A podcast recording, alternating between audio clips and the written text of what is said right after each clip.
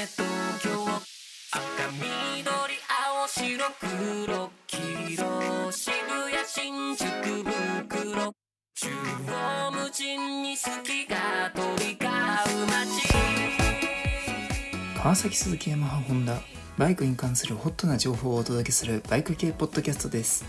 普段は私が運営するサイト「フォージロ通信」で役に立つバイク情報を発信していますのでそちらもチェックお願いします。おはようございます。2021年10月9日の土曜日23回目の配信になります。あの昨日びっくりしましたよね関東の人は。ちょうどこのラジオの準備をしてた時だったんですけどあのむちゃくちゃでかい地震が来て。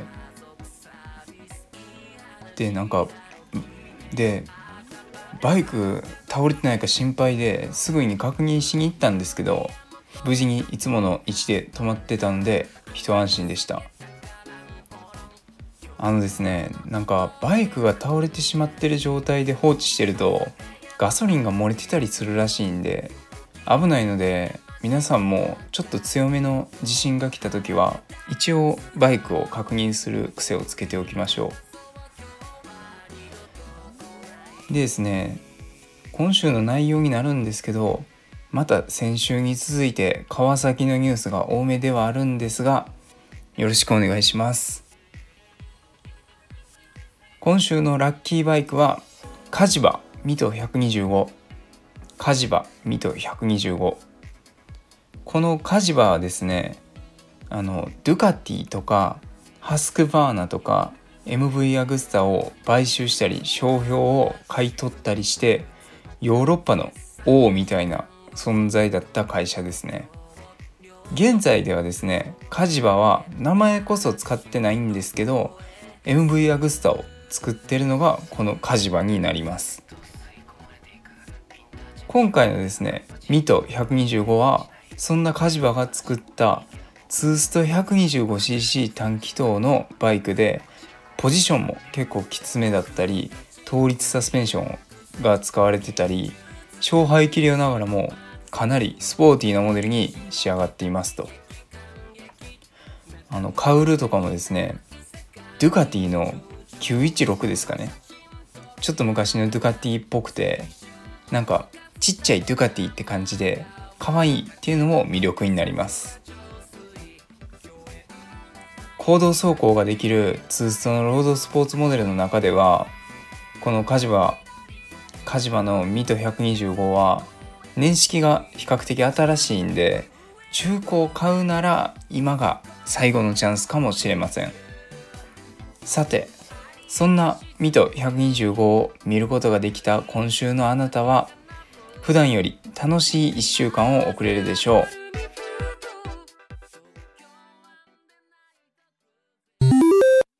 さて今週のヘッドラインになるんですけどまず最初が川崎。新しく KLX230S がアメリカで発表。ということで KLX230S は川崎のデュアルパーパスの新モデルになります。多分アメリカでオフロードが流行ってるからこういうモデルが出るんだと思うんですけどすでにですね KLX 230っていうモデルは日本でも発売されているんですが今回の KLX230S はこの KLX230 のシート高を5センチくらい下げたモデルになります。シート高の高さはですね敷居の高さとか言うんでオフロードバイクっていうのはちょっと難しいイメージがあるんですが今回のですねローダウンされた仕様は入門者とか足の短い人にとってはすごい嬉しい内容なんじゃないかなと思います。これですね、まあ、アメリカ人の方が身長も高いんで足も長いような気がするんですけどアメリカだけじゃなくて日本でも売ってほしいなっていうところですね。セロが受けてるんでこういうのもすごい受けいいと思うんですけど今後日本で KLX230S が出ることも期待しましょう。続きましてもう一度川崎でベルシス1000 2022年モデル公開。ということで次も川崎のベルシス1000の新型になります。新型はですねこれまでと違ってスタンダードモデルと S と SE の3つの構成になっていて S にはですねコーナリングライトあの曲がってる先を照らしてくれるライトですね。とか TFT のメーターとかモードセレクターとかがついててでですね最上位の SE に関してはあの H2SX とかにもついてるサスペンションを自動で、まあ、電子制御してくれる電気の力で路面の衝撃を緩和してくれるスカイフックサスペンションっていうのもついてるらしいです。続きまして ZH2 の2022年モデルが公開。でこの ZH2 に関しては装備面での変化はなしで唯一ですね新色としてフレームが赤のモデルが出ましたと。いや川崎さんは男の子が好きな配色をがっちり理解されてますね。はい続きまして鈴木 GSX-R1000R の特別使用車ファントムが英国で発表。このファントムなんですけど普通の GSX-R1000R に吉村マフラーとかレバーガードとかサーキットで入るようなカスタムが元からされているような仕様なんですけど見た目がですね激渋でむっちゃかっこいいんですよ、まあ、皆さん是非これは検索して見てみてください。ただですねこれイギリスの話なんで多分日本では売ってくれないので日本でなかなか見られないと思うんですよね。まあ、こちらの車両も非常にレアになると思うのでいつかラッキーバイクで登場するかもしれません。続きましてホンダ新たな CBR150R をタイに導入こちらですね結構話題になってたので知っている人も多いかもしれないんですけどニダモみたいな顔をした CBR150R がタイで発売するらしいんですよね。装備面もですね、非常に豪華で、短気筒で軽くて細いので、僕これかなり好みなバイクなんですけど、こちらも日本では売られるかわからないという感じで悲しい限りです。続きまして、トライアンフですね。新型モデルのタイガースポーツ660を発表。タイガースポーツ660はトライアンフから新しいデュアルパーパスモデルとして発表されました。あの、トライアンフになんかもりっとした感じのトライデント660っていう、まあ、ネイキッドのバイクがあるんですけど、それと同じエンジンを積んでるらしいです。で、こちら排気量が今激アツの 660cc ということもあって、価格も非常に優秀で112万5000円からとなっています。続きまして、ハーレー・ダビッドソンが車両水彩特約を販売開始。これまあどういうことかと言いますと、ハーレー・ダビッドソンは自社でも保険をやってるらしいんですけど、そこにですね、新しく車両水彩特約っていうなんか珍しい特約を追加したみたいです。これ名前の通り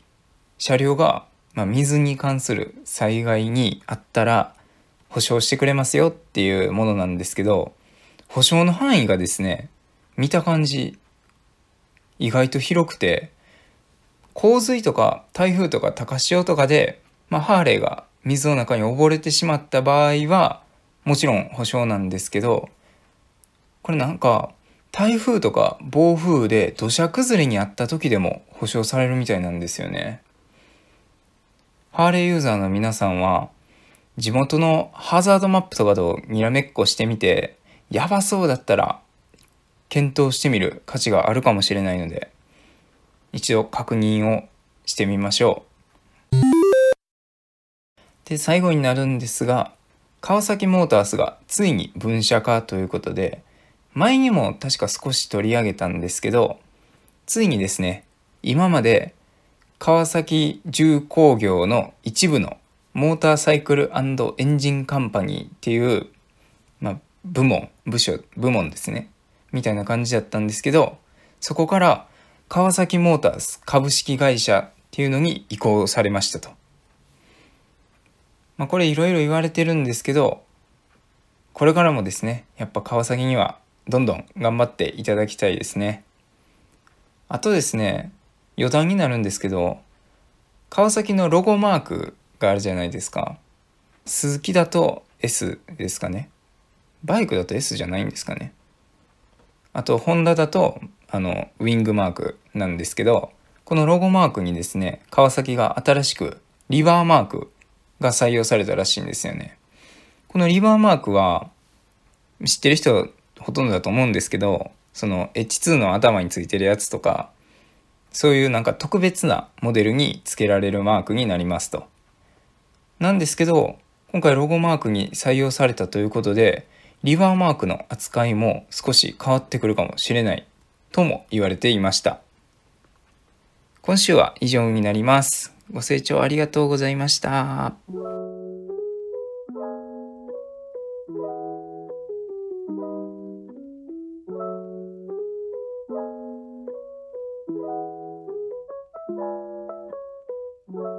今週のバイクニュースはいかがだったでしょうか？当番組ではお便り、ちくり、タレコミ、ゲロリなどリスナーさんからのコメントも受け付けられるように調整していますのでしばらくお待ちください。ブログ、ホージロ通信ではバイクに関する素朴な疑問からカスタムパーツ情報まで特集しております。ホージロ通信で検索の上ぜひご覧ください。次回の配信は来週の金曜日に予定しております。それではまた来週も。ごひいきに。